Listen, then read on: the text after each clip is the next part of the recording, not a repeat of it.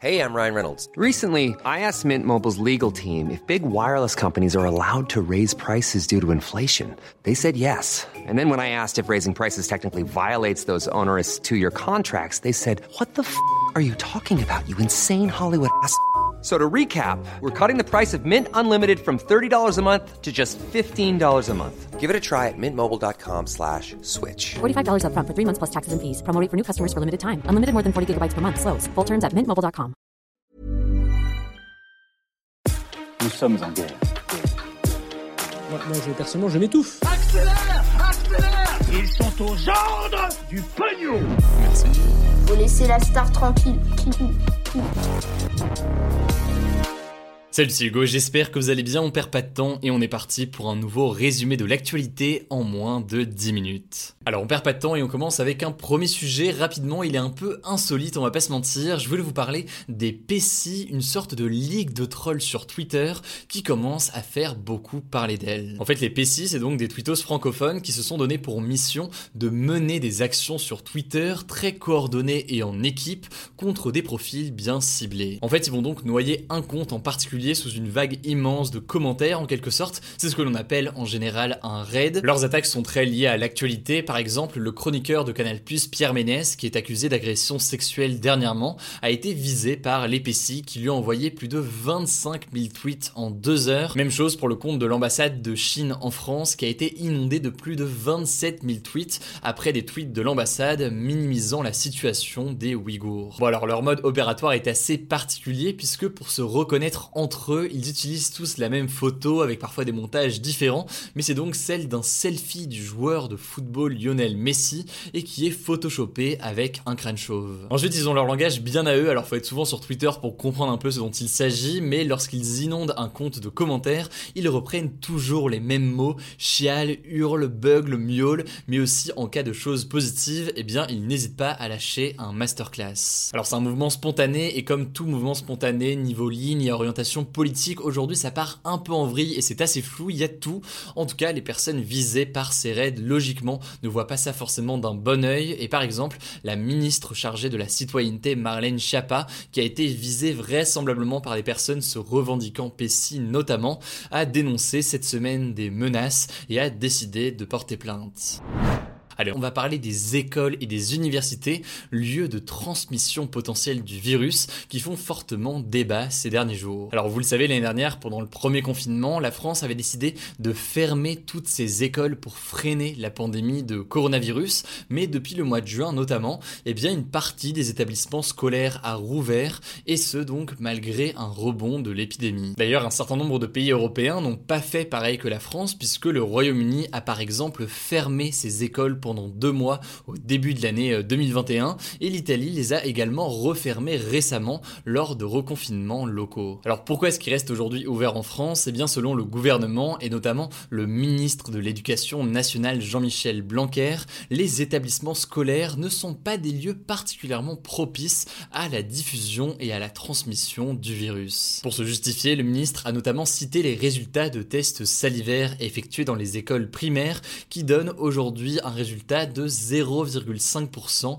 de tests positifs à l'école. Alors 0,5% dit comme ça ça paraît très faible puisque à l'échelle nationale on est aux alentours de 8% selon Santé publique France mais en fait selon plusieurs spécialistes eh bien cette comparaison entre les tests pratiqués à l'école et les tests pratiqués à l'échelle nationale c'est une comparaison qui n'a aucun sens puisque en général les adultes qui se font tester le font parce qu'ils sont cas contact ou alors ils ont des symptômes et à l'inverse eh bien dans les écoles ce n'est pas des gens qui sont cas contact ou qui ont des symptômes, mais simplement des élèves qui sont testés pour voir ce qu'il en est de l'épidémie dans ces écoles. D'ailleurs, signe qu'il y a un certain nombre de transmissions du virus à l'école, selon l'épidémiologiste Arnaud Fontanet, qui est membre du conseil scientifique, eh bien, les parents qui ont un enfant qui va au collège ou alors au lycée ont tout simplement 30% de risque en plus de se retrouver contaminés par le coronavirus. Alors, vous l'avez compris, c'est donc un équilibre vraiment pas évident pour le gouvernement qui veut à la fois maintenir le plus possible les écoles ouvertes parce que logiquement,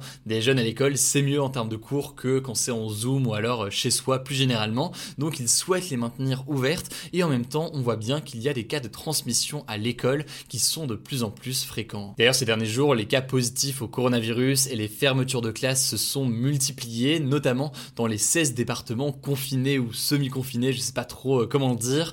Et d'ailleurs, selon Europe 1 euh, là-dessus, eh bien, le gouvernement réfléchirait à fermer les écoles dans ces zones si jamais la situation ne s'améliore pas dans les prochaines semaines. En tout cas, vous l'avez compris, la situation sanitaire actuelle ne laisse rien présager de bon, notamment pour les universités et les étudiants qui voulaient revenir un peu plus en présentiel dans les prochaines semaines. Ça ne semble pas facile aujourd'hui à mettre en place.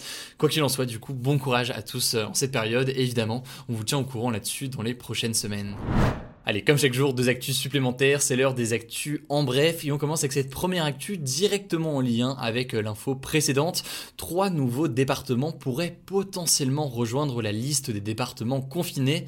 Il s'agit du Rhône, de la Nièvre et de l'Aube. C'est ce qu'a annoncé le porte-parole du gouvernement Gabriel Attal aujourd'hui. Il a également précisé que l'épidémie s'accélère sur tout le territoire, y compris dans les territoires qui sont déjà confinés, mais qu'il n'était pas question pour l'instant de durcir les mesures. En gros, pour l'instant, en tout cas, pas question de faire plus que ce qu'on a aujourd'hui dans les 16 départements, avec cette sorte de confinement plus couvre-feu assez particulier. Deuxième actu, c'est plutôt une bonne nouvelle. Le laboratoire suisse Roche a annoncé des résultats assez prometteurs pour son cocktail expérimental de traitement anti-Covid. En gros, selon de nouvelles données, ce traitement qui associe deux médicaments pourrait réduire de 70% les hospitalisations ou alors les décès chez les patients Covid à haut risque. Les tests ont aussi montré une réduction de la durée des symptômes de 4 jours, en passant donc de 14 à 10 jours de symptômes en moyenne. Pour le moment, les essais cliniques ont été faits sur seulement 25 000 patients, donc il faut rester euh, prudent et voir euh, l'évolution des prochains tests,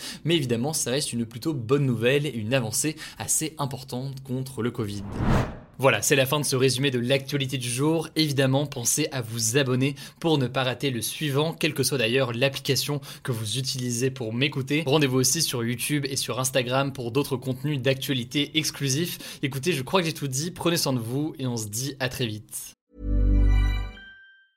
Mom deserves the best, and there's no better place to shop for Mother's Day than Whole Foods Market. They're your destination for unbeatable savings, from premium gifts to show-stopping flowers and irresistible desserts. Start by saving 33% with Prime on all body care and candles. Then get a 15-stem bunch of tulips for just $9.99 each with Prime. Round out Mom's menu with festive rosé, irresistible berry chantilly cake, and more special treats. Come celebrate Mother's Day at Whole Foods Market.